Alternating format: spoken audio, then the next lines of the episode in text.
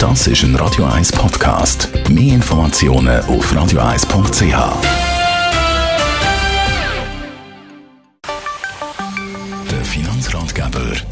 Radio 1 wird Ihnen präsentiert von der UBS.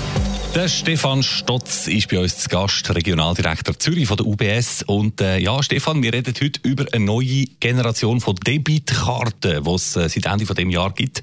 Jetzt äh, so Karten, muss man aber sagen, haben wir ja eigentlich schon all ziemlich viel davon im Portemonnaie mit dabei, oder? Es gibt zwei Typen von Karten. Das eine ist Debitkarte und das andere ist Kreditkarte. Vielleicht sehr schnell der Unterschied oder, zwischen diesen zwei Karten. Bei der Debitkarte wenn man sie braucht zum Zahlen oder Bargeld rauszuladen, geht es direkt aufs Konto und das Geld ist weg.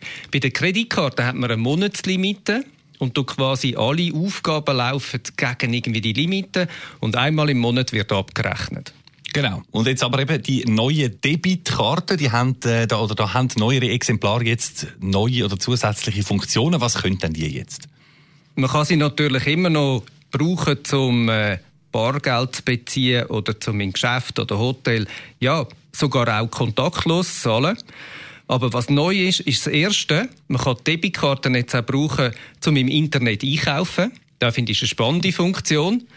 Und das Zweite ist, man kann Debitkarten vorübergehend deaktivieren.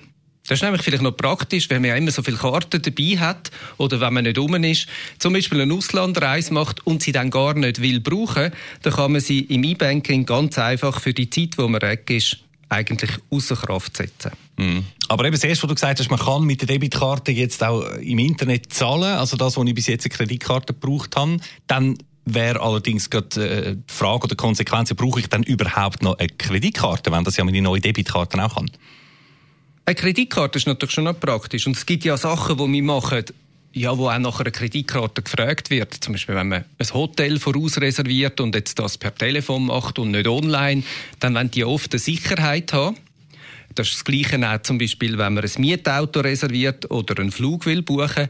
Dann kann nämlich die Firma, die einem die Leistungen bringt, auf der Kreditkarte im Rahmen der Limite den Betrag schon vorreservieren, ohne ihn abzubuchen. Und das ist doch recht praktisch, wenn man auch noch eine Kreditkarte hat. Die Debitkarte rückt näher. Was man vielleicht noch muss sagen, ja, sie kommt nicht automatisch, sondern sie kommt dann, wenn dann auch die Karte fällig ist und man so oder so die neue Debitkarte ja wieder rüberkommt. Also, dann kommen wir so ein neues Kärtchen mit diesen neuen Funktionen über. Danke, Stefan Stotz, Regionaldirektor Zürich von der UBS.